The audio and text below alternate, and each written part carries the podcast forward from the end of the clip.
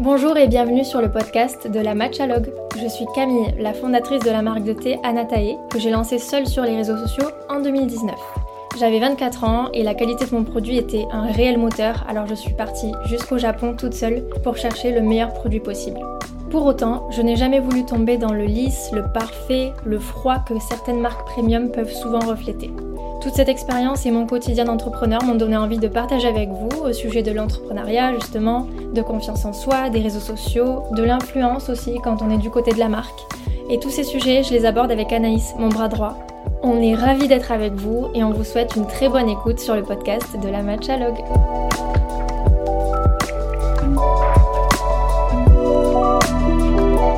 Hello Anaïs Hello Camille Salut tout le monde Ça va? Ça va et toi? Oui, très bien. Bonjour à tous.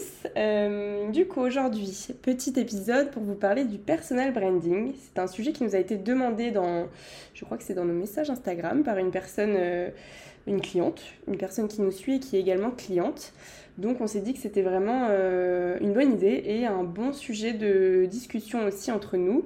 Donc peut-être pour commencer Camille, est-ce que tu peux nous dire ce qu'est le personal branding? Yes alors le personal branding, c'est une stratégie, je dirais, qui consiste à utiliser l'image du fondateur. Je pense que c'est toujours le fondateur pour faire connaître la marque, pour euh, faire passer des messages, pour se démarquer de la concurrence. Euh, voilà, en gros, mettre un visage qui est, je pense, tout le temps celui du fondateur pour euh, apporter une identité supplémentaire, quoi.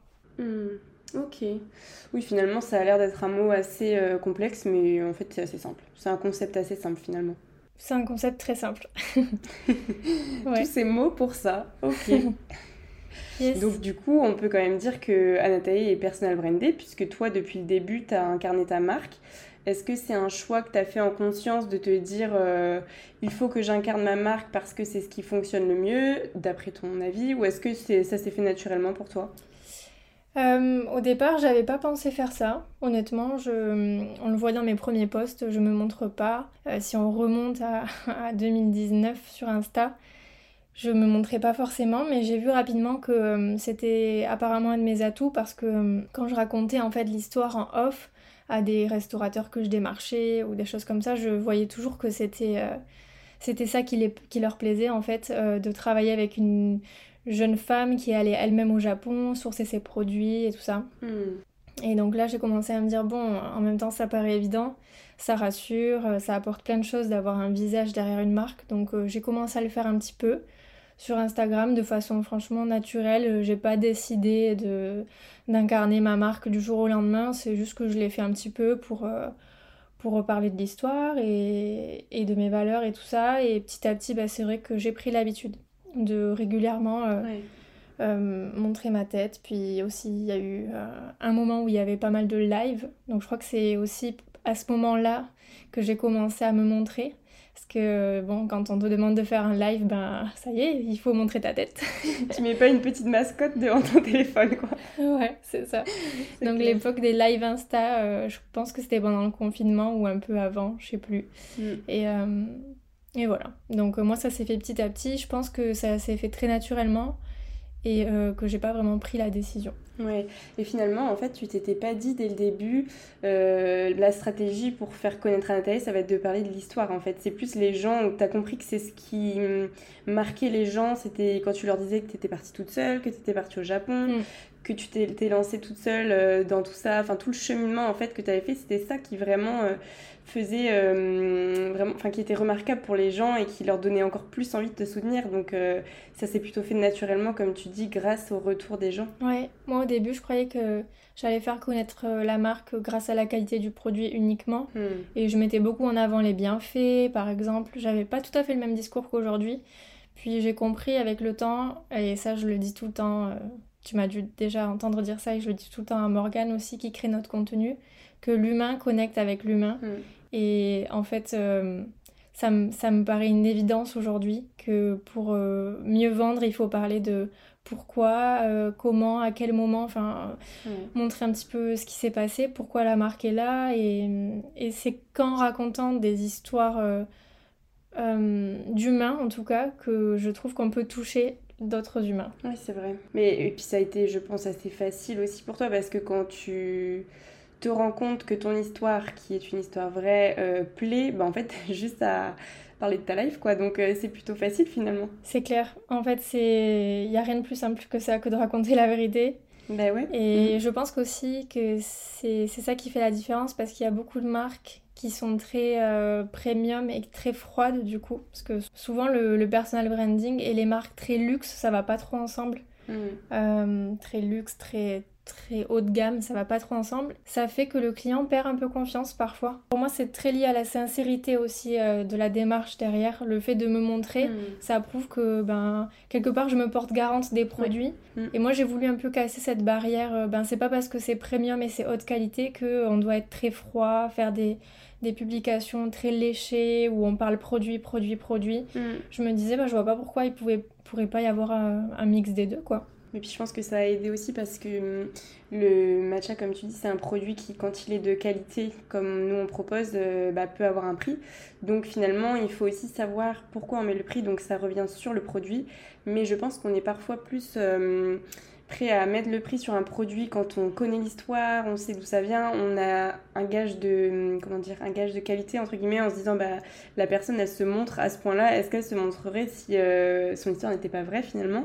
Donc je pense que ça permet aussi de se dire, bah, potentiellement, entre deux marques euh, qui ont des produits de qualité, potentiellement, on a plus envie d'aller vers euh, une marque comme Anataï qui est humanisée derrière. Et c'est là tout l'intérêt du personal branding finalement.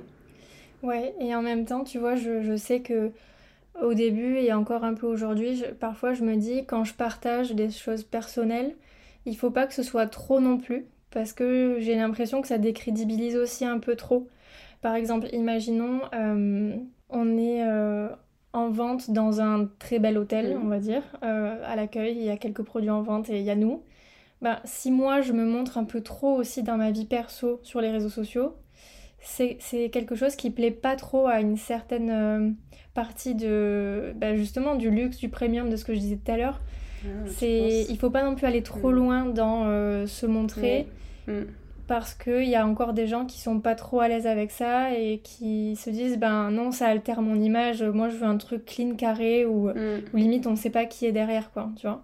Oui, c'est sûr. Après, c'est vrai qu'il y a aussi se montrer et se montrer. Toi, je pense que voilà ce que tu peux montrer et ce que, en te connaissant en tant que personne, je pense pas que tu irais montrer. euh, t'es plutôt, euh, comment dire, euh, tu gardes beaucoup de choses pour toi, entre guillemets. Enfin, c'est pas du tout négatif, mais tu vois, t'as ton petit jardin secret euh, et je pense que c'est important pour toi. Donc, Ouais. je pense que tu as déjà aussi naturellement cette barrière euh, personnelle qui fait que euh, ça n'irait pas forcément trop loin aussi pour les marques. Ouais, ouais, sais mettre le juste milieu, je pense, euh, Oui. naturellement. Oui, oui, aujourd'hui je parle parfois de moi et uniquement de moi sur LinkedIn par exemple. Il m'arrive de faire des posts où euh, on, il parle, on parle pas du tout d'Anatae. Ouais. Mais bien sûr, il y a toujours une certaine euh, barrière. hein. C'est, c'est quand même bah, un réseau social. Déjà, même sur mon réseau social euh, personnel où je suis en privé, je monte pas tout. Donc, euh, sur un réseau social public, euh, c'est vrai que c'est, impossible. Hmm, Enfin, je, ouais. pense pas pouvoir un jour aller trop loin, mais euh, je pense qu'il faut y faire attention quand même parce qu'il y, en- y en a beaucoup qui se montrent vraiment euh, bah, chez eux en pyjama. Tu vois, je, je- je dis des- je dis- je dis ça parce que ça me vient, mais. Et qui aussi ont une marque. Et euh, je sais qu'auprès de certaines personnes, ça, ça marche pas. Cette association ne marche pas. Et pourtant, peut-être qu'auprès de d'autres, ça va aider à se dire oui, bon, elle est comme moi, donc tu vois, il y a un petit peu euh, Oui. les deux profils potentiellement aussi. Tu peux peut-être euh, correspondre à une catégorie de personnes et du coup exclure l'autre catégorie. Ouais, c'est vrai. C'est ça qui est difficile aussi dans, le, Mm. dans la communication, c'est de savoir mettre le juste milieu en se disant, bah, par exemple, sur le personal branding, jusqu'où je vais, sur le fait de parler de moi, ben, qu'est-ce qui semble cohérent et du coup a un sens aussi pour Anatalie parce que quand on a une marque, il faut que enfin, voilà, tu vas pas montrer des trucs de toi euh, entre guillemets personnels et qui en plus n'ont aucun lien avec Anatalie, tu vois, ça n'a pas forcément de sens non plus quoi. Ouais. Ou alors sur une autre plateforme, un autre, euh, pas en tant que Anataï, mais il faut aussi que ça ait toujours du lien finalement entre la marque et euh, bah, ce que, comment incarne la personne qui l'incarne. C'est ça. Faut qu'il y ait toujours un lien. Ou euh, au moins dans 90% des cas, quoi. Oui, ouais, Faut pas que ça divague trop. ouais. Bah, et puis de toute façon, vu que tu as, une communauté qui est liée à un sujet aussi en particulier, potentiellement si tu te mets à parler d'un truc qui n'a rien à voir, bah, tu parles plus aux personnes. euh, bah, qui te suivent et qui ont envie de, de, voir ce que tu fais. Et potentiellement, si tu le fais plusieurs fois, peut-être qu'ils vont aussi se désintéresser et se dire, bah, finalement, ça me correspond plus, cette marque et ce compte. Mm. Donc c'est vrai que c'est pas facile toujours, je pense, de d'incarner et, et, de, et de présenter une marque. Ouais. Après, je pense que, tu vois, là, je dis, il faut que dans 90%, ça concerne quand même toujours la marque. On va dire, si on est sur le compte de Anatae euh, Instagram, par exemple. Mais après, moi, je peux très bien, euh, chose que je mm. fais un tout petit peu, mais je pourrais aller encore plus loin dans ça, euh, développer mon LinkedIn à moi et là, euh, limite, c'est plutôt je parle de Anataï une fois sur dix, tu vois. Oui, parce que c'est plus ton prix. Enfin, c'est plus là, euh, c'est pas le biais d'Anataï, ouais. C'est plus toi, Camille Bessera, finalement. Ouais, mais n'empêche que ça pousse aussi la marque. Euh, on le sait, les fondateurs qui, mm. qui partagent, je sais pas moi, leur passion pour le running, comme Justine Nuto par exemple, ou tu vois, qui parlent de choses qui sont pas du tout en lien avec leurs produits. Ça, quand même, c'est un moyen de faire passer des messages, des valeurs, euh, voir un peu quel genre de personnes ils sont, quelles sont, euh, quelles sont leurs habitudes. Et ça, ça, du coup, ça permet d'accrocher euh, certaines personnes aussi l'audience. C'est vrai. Et du coup, j'ai une question qui me vient pour toi. Euh, je me dis, est-ce que, bah, j'imagine que comme ça va faire bientôt 5 ans, Anataï, je pense qu'en tant que personne, tu as évolué. Euh, tu as appris tellement en 5 ans avec Anataï que forcément, en tant que, ouais, en tant que personne, tu as dû changer. Est-ce que tu penses que ton, ta communication Anataï a changé Potentiellement, les valeurs que tu transmets par Anataï, est-ce que tu penses qu'il y a des choses qui ont changé du fait que toi, bah, t'as pris 5 ans, quoi Ouais, forcément, ça a dû changer. J'essaie de réfléchir à ce que, je, ce que je faisais au début. Je pense que je suis encore plus euh, sans filtre qu'au début. Euh, je mets encore moins de distance. Ok parce que euh, bon, je pense que c'est la confiance aussi, la confiance en soi qui fait ça, qui mm. fait que ben j'ai pas besoin en fait de fake it. tu vois, au début il y avait un peu de fake it until you make it parce que j'ai donc fait semblant jusqu'à ce que ce soit réel mm. parce que je commençais à peine donc euh, tu vois quand t'as pas beaucoup de clients et tout forcément t'es un peu dans cette dynamique euh, qui doit donner confiance aux gens d'acheter pour pas qu'ils mm. se disent cette marque elle est toute pourrie, il y a personne qui la connaît. Mais c'est un peu vrai quand même, tu vois. C'est un peu vrai que, bon, toute pourrie, non, mais personne la connaît. Oui, au début, t'es rien. Donc, t'es obligé de mettre quand même une petite distance et de. oui. D'être un peu moins authentique, je dirais, que maintenant où euh, bah, on, peut, on, peut vraiment, euh, on peut vraiment diffuser les messages comme on, comme on les souhaite. Et puis, ben, voilà, moi, j'ai aussi grandi, donc je suis un peu plus à l'aise forcément avec mes choix. Euh. Mm. Donc, ouais, ça... forcément, si c'est si c'est moi qui reste la fondatrice d'Anatae, admettons pour les 10 ans qui arrivent, il y aura probablement un changement de discours. Mm. Parce que moi, je, je, change un peu, mais je reste quand même la même. Et, et tu vois, par exemple, euh, il y, a un il y a quelque chose qui est assez intéressant, c'est qu'au début, euh, avec Anatae, j'ai contacté beaucoup de créatrices de contenu vegan. Moi, je l'étais pas, à titre perso mais euh, je me disais que c'était bien d'aller dans, cette, dans ce domaine-là, en fait, dans les gens qui sont véganes. Je sais pas pourquoi. Je me disais qu'ils allaient être plus potentiellement intéressés, peut-être parce que ceux qui sont véganes, je me disais qu'ils faisaient attention beaucoup à leur alimentation, euh, mhm. que c'était ouais, que c'était lié, que les personnes qui mangeaient sainement étaient euh, parfois véganes et que du coup, bah, si j'allais sur les véganes, j'avais plus de chances de trouver des, des clients potentiels. Et euh, puis après, moi, j'ai eu une période où je suis devenue quasiment euh, végétarienne. Mhm. Et puis, j'ai fait un petit retour en arrière euh, à, titre personnel où j'ai recommencé à manger un petit peu plus de, de poissons, etc. Et, et du coup, ben, si on le regarde, si on regarde les contenus Natae, c'est vrai qu'au début, je proposais beaucoup de recettes véganes bien que je l'étais pas. Mm. Puis après, euh, je l'étais quasiment et j'en proposais toujours. Et après, au bout d'un moment, je me suis dit, mais en fait, moi, j'ai pas envie que ma marque, elle soit ni euh, vegan, ni pas vegan, mm. ni euh, mm. recette sucrée, ni recette sans sucre. En fait, moi, j'ai rien à voir avec tout ça, en fait. Chacun fait ce qu'il veut. Et j'ai pas envie d'avoir une étiquette comme ça parce que moi-même, voilà, j'ai des variations au niveau de ma propre vie à moi. Et puis au final, je vends du thé matcha, donc Mm. Bah, ça peut intéresser les gens qui sont véganes, mais les gens qui sont pas véganes aussi. Enfin, ça, c'est pas vraiment lié. Oui, c'est très ouvert quand même comme produit. Euh, on peut quand même toucher, euh, bah, peu importe les, les origines, les modes de consommation, les modes de vie. On peut quand même toucher beaucoup de personnes avec du thé. Ouais.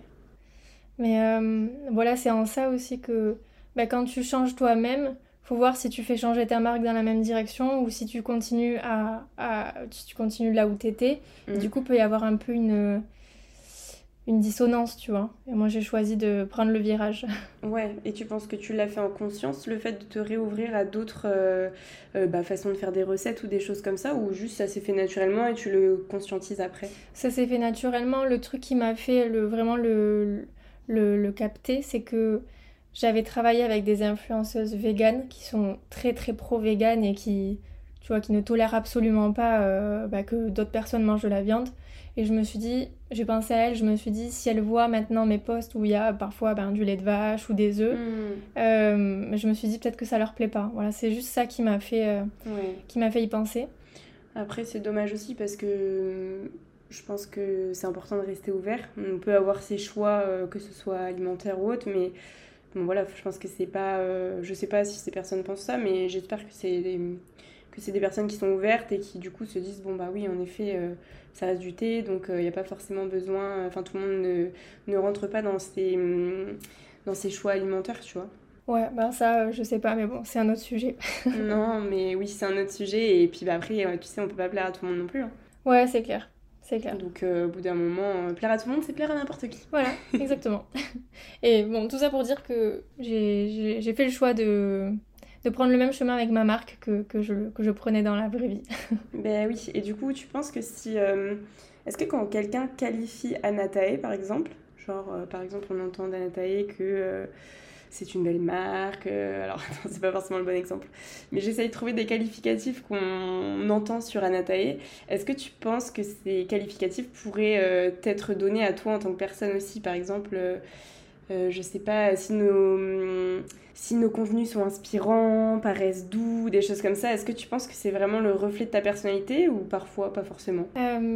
Ouais, on me le dit souvent que ma marque me ressemble. Ah oui, donc bon personal branding. apparemment. Ouais, je... c'est assez, assez drôle. J'écoute souvent comment les gens me qualifient parce que ben, tu sais, mm. on, se, on se voit pas comme les autres nous voient, donc c'est intéressant. Mm. Et, euh, et, il se trouve que, ouais, je, je, vois que souvent ils qualifient la marque comme ils me qualifient à moi en fait. On mm. me dit souvent que j'ai que l'air très douce. C'est la première chose qu'on dit de moi et, et on en a parlé il y a pas longtemps parce que quelqu'un t'a dit que j'avais l'air très douce. Ouais. Et, euh, et, je pense que ça se reflète aussi dans Natae, c'est assez épuré, euh, c'est assez droit au but quand même malgré tout. Mm. Le site internet, il est très épuré et moi aussi, par exemple, dans mon style vestimentaire, je porte, je porte des choses assez épurées. Mm. Euh, j'aime pas trop les motifs, les choses asymétriques. Enfin, tu vois, il y a, y a, plein de choses qui se forcément qui se sont calquées sur la marque parce que c'est la mienne donc je l'ai choisie comme je l'aimais et l'univers l'univers, les valeurs aussi. Donc, euh, ouais, les chiens ne font pas des chats. Puis ce qui est intéressant, c'est aussi que ça te ressemble et c'est en même temps très japonisant. Donc, euh, ce qui est aussi facile dans. Alors, je dis pas que ton. Enfin, le parcours est facile, mais je veux dire que ce qui est aussi facile pour toi, c'est que tu aimes tellement la culture japonaise, tu t'y sens bien.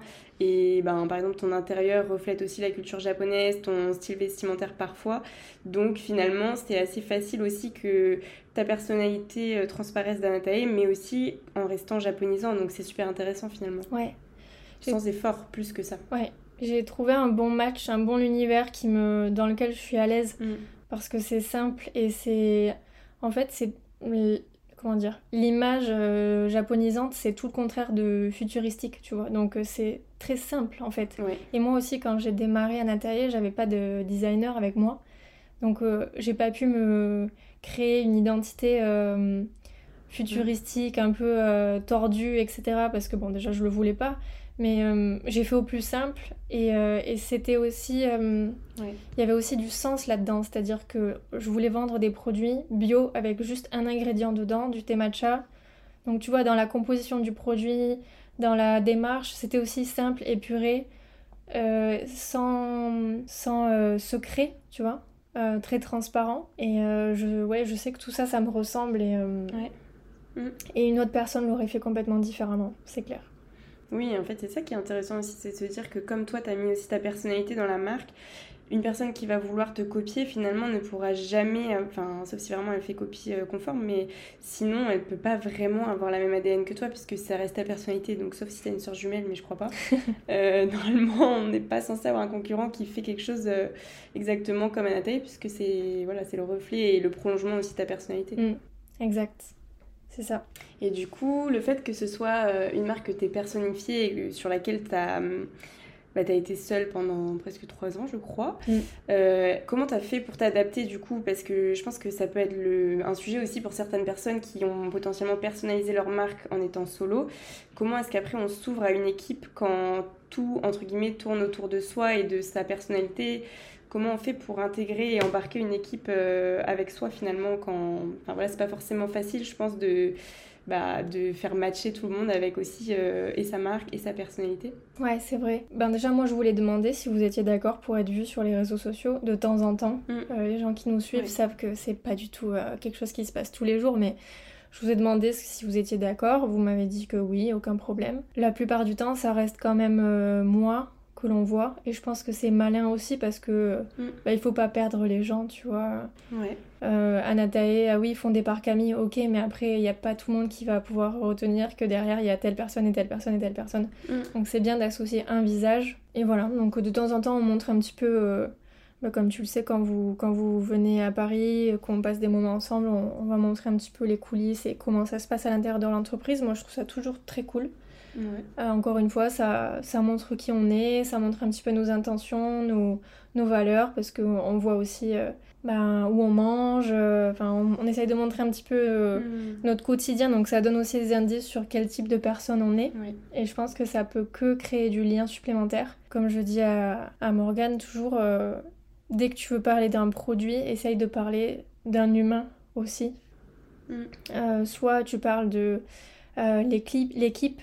Donc euh, dans l'équipe, il y a euh, Anaïs, elle adore ce thé parce qu'elle le boit à tel moment. euh, c'est un outil dont, elle se sert pas mal pour communiquer sur les produits.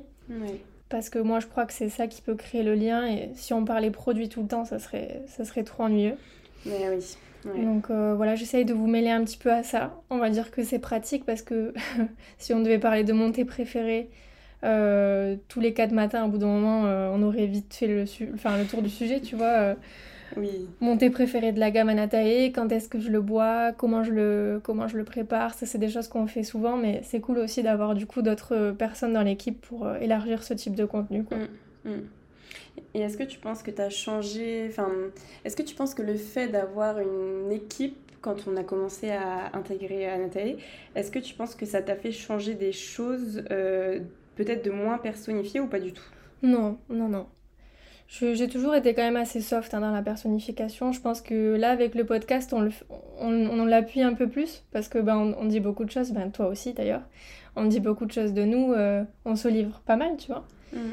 Mais euh, après, sur, euh, sur Instagram, dans les mails aussi, c'est moi qui, qui rédige les mails, en tout cas qui les, qui les check pour, pour les valider quand on m'aide pour les faire.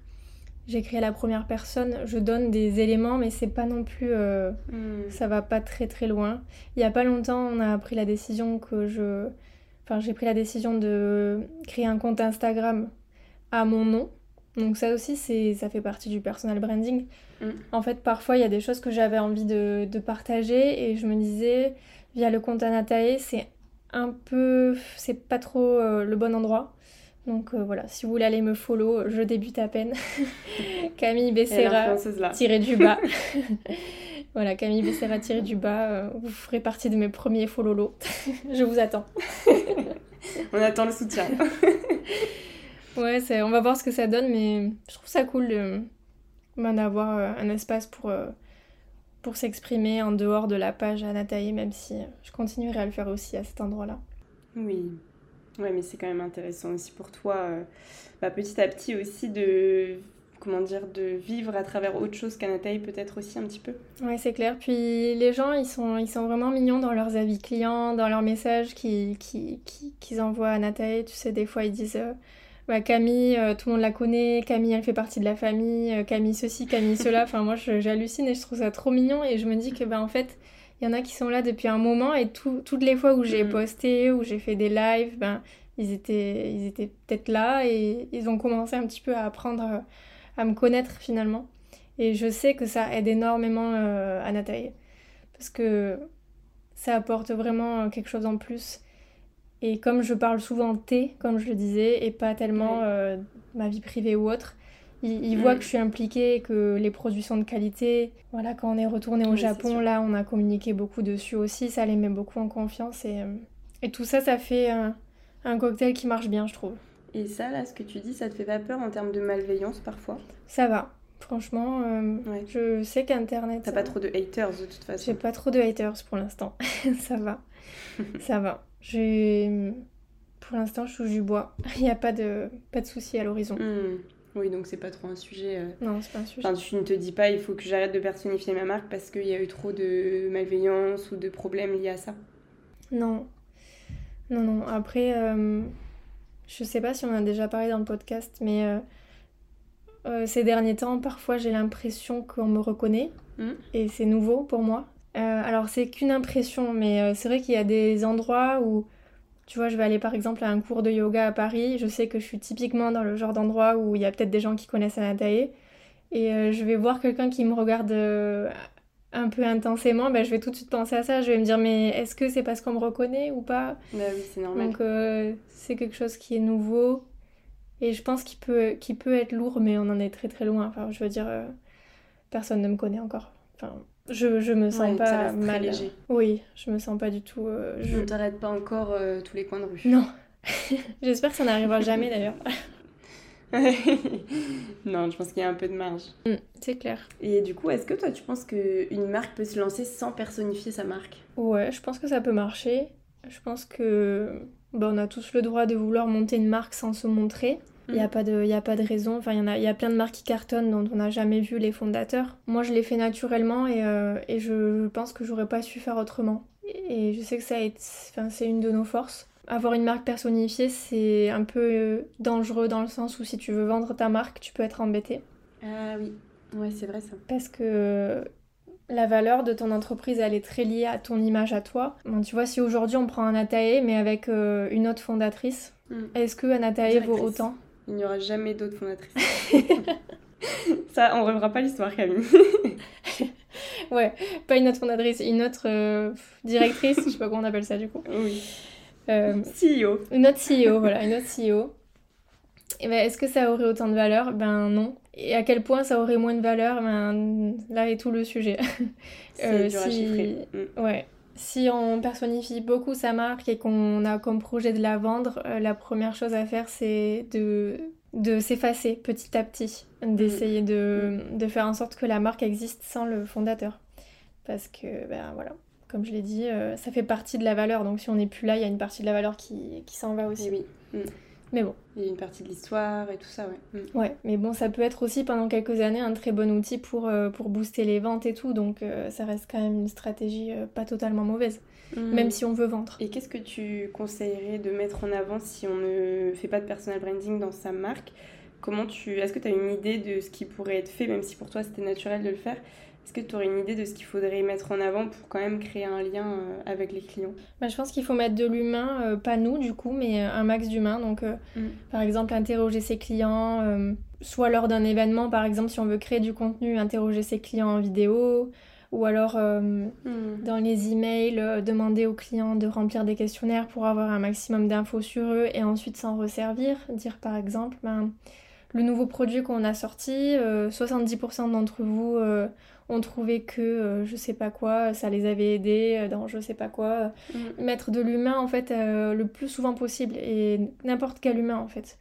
Euh, c'est pour ça que l'influence ça marche très bien aussi d'ailleurs. C'est parce que tu vois un produit, mais tu vois un produit dans les mains de quelqu'un qui te dit pourquoi, comment il l'utilise. Mm. Et c'est ça qu'il faut essayer de recréer en fait. La mise en situation. Pas tellement euh, nécessaire que ce soit le fondateur, mais il faut trouver d'autres humains, je pense, à un moment donné. Bah, c'est tout l'enjeu du marketing, c'est trouver euh, quel angle va, Mm. va parler aux gens et du coup quel type de profil on choisit, quel type de situation. Et, euh, et après on peut s'en servir euh, partout, hein, dans la communication sur les réseaux, dans les publicités si on fait de la télé, dans tous les messages, je pense que dès qu'il y a de l'humain ça marche mieux. C'est mon avis. Mais je pense que je pense qu'on peut dire que c'est une vérité absolue parce que c'est les humains qui vont acheter donc euh, tu vois, même, même, si tu vends, même si tu vends un logiciel très, je veux dire, très loin de l'humain, dans le sens où c'est un logiciel très geek qui t'aide à gagner du temps, par exemple, bah, il va falloir parler d'un humain qui a besoin de gagner du temps, tu vois. Parce que le geek est un humain. Et oui, le geek est un humain finalement. ouais. Oui, c'est vrai. En vrai, c'est ça. C'est comme tu dis, euh, l'humain est partout, il est au cœur de tout et, et donc ça fait aussi sens de se dire qu'il faut quand même humaniser, euh, humaniser sa marque. Et en même temps, ça me fait penser.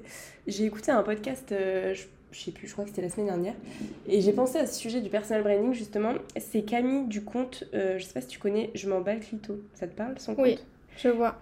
Et donc j'ai écouté, c'était dans Génération de It Yourself, elle était interviewée. Mm-hmm. Et en gros, elle expliquait que quand elle a lancé ce compte-là sur Instagram, elle ne s'était jamais montrée. En gros, elle mettait des faits, des situations ou des faits en tant que femme qu'elle avait vécu. Mhm. Et elle ne s'était jamais montrée pendant plusieurs mois. Et son compte, alors après, c'était il y a 4-5 ans, hein, donc euh, c'est pas les réseaux sociaux d'aujourd'hui. Mais son compte, tous les jours, il prenait 2000, 3000 abonnés. Et en fait, elle disait, ben, au début, elle l'avait pas personnifié, mais qui faisait que ça fonctionnait, c'était les messages en fait qui vraiment bah, trouvaient un humain euh, qui était touché du coup par, euh, par ce message.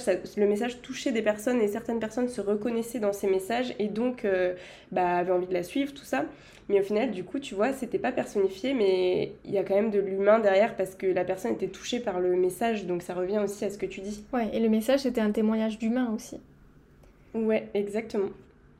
Et du coup, c'était intéressant, tu vois, parce que je me disais, ah, c'est marrant qu'elle ne l'avait pas personnifié dès le début. Après, elle l'a fait petit à petit parce qu'elle a voulu aussi, euh, entre guillemets, devenir personnalité publique pour d'autres enjeux, euh, d'autres euh, aspects de, de, son travail. Mais, mais à la base, tu vois, c'était pas du tout. Enfin, personne ne savait qui était derrière ce compte et jusqu'à ce qu'il y ait beaucoup, beaucoup, beaucoup d'abonnés, quoi. Mm. Ouais, mais parce qu'elle parle, bah, elle parle de sexualité, elle parle de sujets qui sont peu abordés et dans lesquels beaucoup de gens se reconnaissent et elle parle aussi voilà de son histoire donc finalement l'humain il y est tu vois même si on ne voit mm. pas le visage c'est ça. il est là en fait. Exactement. Mais tu vois quand elle le disait j'avais pas forcément fait le lien avec l'humain et je me disais dans ma tête je me disais surtout que c'était le message qui était parlant mais en effet il est parlant parce qu'il parle à d'autres humains qui auraient pu euh, vivre la même situation finalement mm. comme tu dis. Yes. Donc c'est intéressant. Ouais toujours l'humain. ouais, je pense. Hein. on n'est pas là pour. Euh, C'est assez central. ouais, tu vois, par exemple, euh, euh, si on veut mettre en avant un thé sans caféine, on va pas dire ce thé est sans caféine. On va dire mm. vous pouvez boire ce thé le soir parce qu'il est sans caféine. C'est presque pareil, mais c'est pas pareil en fait. Parce que du coup, tu projettes. tu projettes quoi. Oui, tu te vois avec ton thé le soir. Ouais pour changer de l'infusion que tu crois que c'est la seule chose que tu peux boire le soir. Exactement. Et là, t'es content parce que tu dis Oh, cool, une autre boisson. c'est ça. Exact. Mm. Ok. Est-ce que tu vois d'autres choses qu'on n'a pas forcément abordées sur le sujet? Euh, Moi, je voulais, euh, je voulais te demander euh, comment, ça, comment ça se passe pour toi, par exemple, à ta place? Quand tu travailles chez Anatae et que la fondatrice, elle est un peu le visage d'Anatae au début, ça fait bizarre parce que hum, c'est vrai que tu vois, c'est aussi lié à ce que j'ai fait avant dans, en travail, c'est que j'étais dans des entreprises où on était plutôt 2000 salariés que nous au début on était 3 quand je suis arrivée.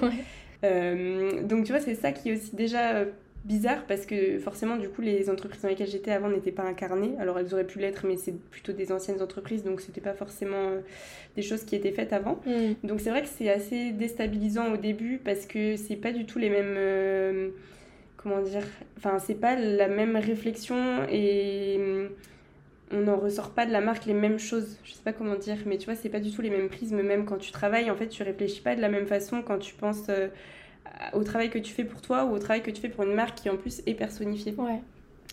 Donc c'est ça qui est différent et euh, après ça n'a jamais été un problème pour moi parce que je suis très à l'aise avec euh, ta place et ma place, tu vois. Peut-être que si j'avais euh, je sais pas comment dire, mais si j'avais eu des ambitions de soit prendre ta place ou de ou de, de m'associer avec toi ou des choses comme ça, peut-être que j'aurais vécu les choses différemment, hmm. tu vois. Je pense que ça serait possible.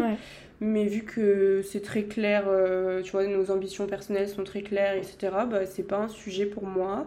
Je pense que c'est encore plus facile aujourd'hui parce qu'on est plusieurs. Donc, euh, tu vois, au début, ça peut être beaucoup. Ben, en fait, euh, du coup, ça, la marque, euh, il y a beaucoup de choses qui sont par rapport à toi et on était souvent à échanger que toutes les deux aussi. Donc, c'est beaucoup aussi euh, autour d'une seule personne. Mm. Alors qu'aujourd'hui, ben, il y a toujours toi, mais il y a aussi les filles. Enfin, tu vois, c'est. Donc, en fait, non, c'est pas quelque chose qui. Je pense que ça peut être mal, mal vécu par certaines personnalités, peut-être aussi. Ouais. De. Tu vois et après, ça dépend aussi, bah, en effet, des personnalités et de comment est la personne qui est euh, bah, la fondatrice comme toi. Quoi. Mm. Parce que si euh, tu étais, en, en plus de ça, à toujours parler de toi euh, ou tout rapporter à toi quand on échange ou qu'on travaille, là, je pense que ça aurait pas été aussi facile pour moi. Ouais. Mais tu vois, comme c'est pas le cas, euh, du fait que t'es pas cette personnalité-là, c'est c'est assez simple. Après, je sais que de l'extérieur, c'est j'ai plusieurs personnes qui me l'avaient dit en écoutant le podcast en me disant mais tu le vis bien que ce soit beaucoup euh, ben, par rapport à ton histoire, que tu sois partie au Japon et tout. Je dis bah en vrai euh, oui parce que c'est pas mon histoire entre guillemets, tu vois. Mm. Moi, je suis arrivée dans l'histoire après, donc finalement, euh, encore une fois, chacun a sa place, donc c'est pas trop un sujet pour moi. Ah bah c'est super bien. C'est ça prouve que t'es bien dans tes baskets. que t'as pas. Ouais, peut-être aussi. Tu vois, t'es bien à ta place et t'as pas. Comment dire À complexer de quoi que ce soit et t'es bien avec les choses comme elles sont, quoi. Et que je te jalouse pas d'une. Enfin, tu vois, que c'est pas de la jalousie ou un terme un peu négatif, tu vois, de, de, de l'envie malsaine, tu vois. Mm. En fait, euh, non, je suis, je suis bien à ma place. Je, trouve que ta place est très bien et qu'elle est bien aussi euh, menée, tu vois, qu'elle ne dépasse pas de ce qu'elle devrait. Donc, euh, non, c'est vraiment pas un sujet euh, compliqué, mais en effet, je pense que ça peut l'être pour certaines personnes avec d'autres personnalités à gérer peut-être. Mm. Je comprends. Donc voilà, non, rien de. Pas de scoop croustillant. ok, bon, mais parfait, je préfère ça comme ça. hein. non, bah oui, j'imagine. Non, non. Mais de toute façon, je pense qu'on aurait déjà eu le sujet. On aurait déjà échangé sur le sujet s'il y avait un, problème, je pense. Ouais, c'est vrai. bon, on a été assez rapide, mais euh, je crois qu'on a un peu fait le tour du sujet. En gros, euh, pour rappeler euh, les points principaux, je dirais que le personal branding, ça sert à apporter de la crédibilité, de la confiance. Moi, dans mon cas, je, me, je monte ma tête, donc c'est comme un gage de qualité. Je, je suis d'accord pour être associée à mes produits, donc en fait, si demain le produit il est dégueu, euh, ben, vous pouvez venir euh, m'embêter. Certifié par Camille Becerra. Voilà. Hop, Testé, le tampon. c'est ça. Ah oui, il y a un truc aussi euh, dont je voulais parler, j'avais, j'avais noté. Tu sais ce que c'est les ghostwriters? Tu vois ce que c'est ou pas? C'est pas les gens justement qui écrivent du contenu pour les autres? Ouais, exactement. C'est un nouveau métier. Euh, c'est les gens qui écrivent les posts euh, LinkedIn pour d'autres. Et, euh, et ça, je Je trouve. savais pas que ça s'appelait comme ça. Ouais, C'est la... Enfin, tu vois, en réfléchissant à la définition, je me suis dit ça doit être ça, mais c'est marrant, ghost. Enfin, ouais. C'est bizarre, je trouve. Ouais. C'est assez péjoratif. Écrivain fantôme. Bah ouais, c'est ça. Mm. Mais du coup, je trouve que c'est pas forcément. euh, Parce que c'est quand même. euh, Je pense assez challengeant d'écrire pour quelqu'un d'autre. Et du coup, je trouve que le terme est pas forcément euh, super cool. Ouais, non, ça va. Ça va, je trouve. Mais je vois ce que tu veux dire. Mm. Et, euh, mais du coup, ça, c'est un nouveau métier pour ceux qui, vont, qui veulent avoir, euh, qui veulent développer leur marque sur euh, LinkedIn notamment et qui savent pas trop comment s'y prendre, tu vois. Ok. Ils engagent quelqu'un qui rédige, j'imagine qu'ils décident ensemble des thèmes et ensuite Ouais. go. Mm. Des go et no go. Mais ce que je voulais dire, c'est que pour moi, c'est pas forcément une bonne idée parce que justement, personne ne peut être vous-même Mm. et ça va créer une dissonance quelque part en fait. Je capte pourquoi ce métier existe parce que bah, LinkedIn c'est devenu une source de euh, c'est devenu une source pour acquérir des nouveaux clients. Mm. Moi par exemple, euh, quand je rédige mes posts LinkedIn, ça c'est vraiment d'une traite. En fait, j'ai une idée, j'ouvre mon LinkedIn, je le rédige d'une traite. Euh, Ouais.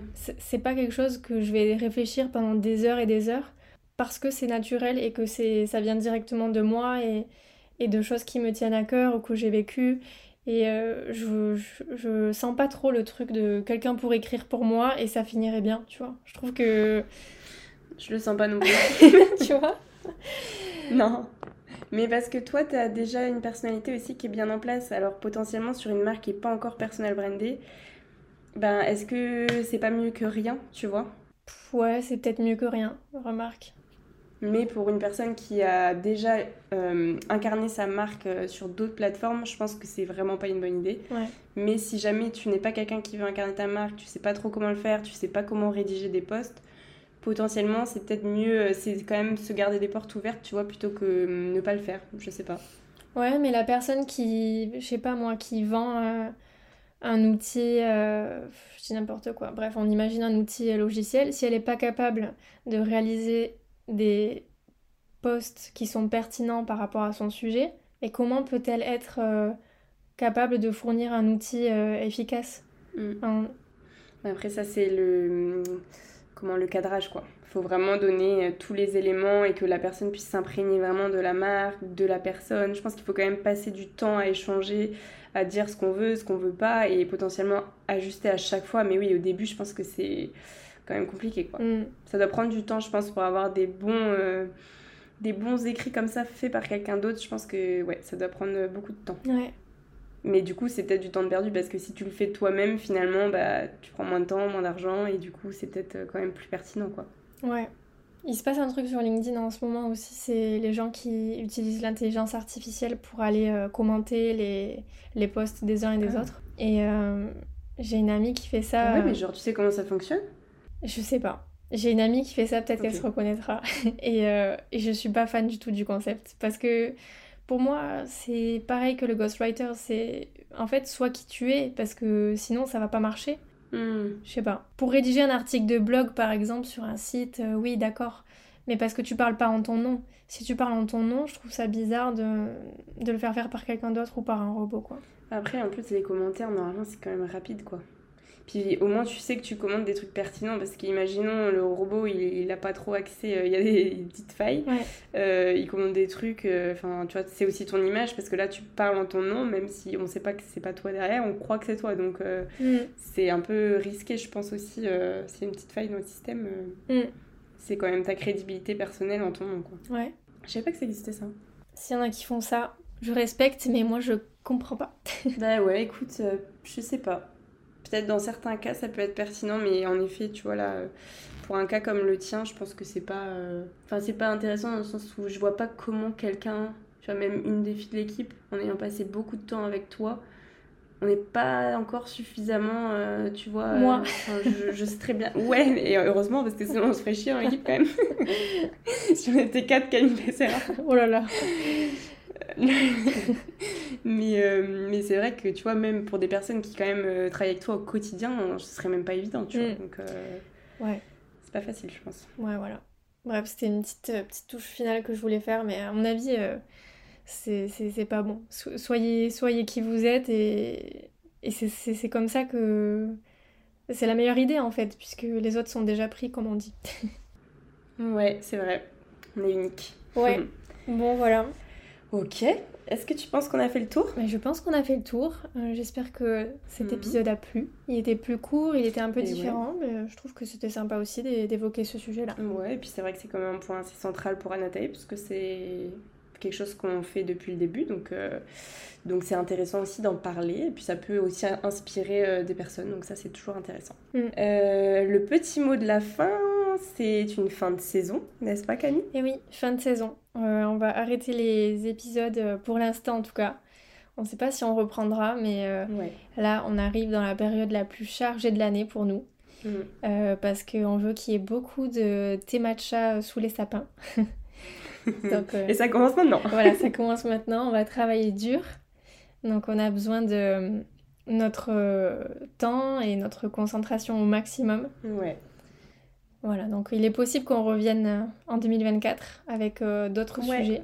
Donc n'hésitez pas si vous avez des suggestions. Nous, on est preneux. C'est vrai que là, on a quand même... Euh, là, c'est notre 18e épisode. Donc on se disait tout à l'heure que ben, on les avait pas vus passer. Mais c'est vrai que là, on n'a pas forcément d'autres idées qui nous viennent. Donc bah, si vous avez apprécié et que vous avez d'autres idées, d'autres thèmes que vous souhaitez qu'on aborde, et eh ben, on le fera avec, avec plaisir en 2024. Yes. N'hésitez pas à nous mettre une note euh, sur euh, la plateforme sur laquelle vous nous écoutez. Parce que si on reprend un jour, euh, ben, ça sera toujours ça d'avance. Mhm. Et ça permettra à d'autres personnes de nous voir aussi. Parce que le fait de noter ou de repartager, c'est ce qui fait qu'on... Bah, que les gens peuvent voir le, le podcast qui est dans leurs suggestions. Donc si, vous, si vous estimez que ce podcast devrait être écouté par beaucoup de personnes, n'hésitez pas à le noter. Et euh, est-ce qu'on créerait pas un petit code promo pour euh, nos auditeurs de la Matchalog? Ça, c'est une bonne idée, ça.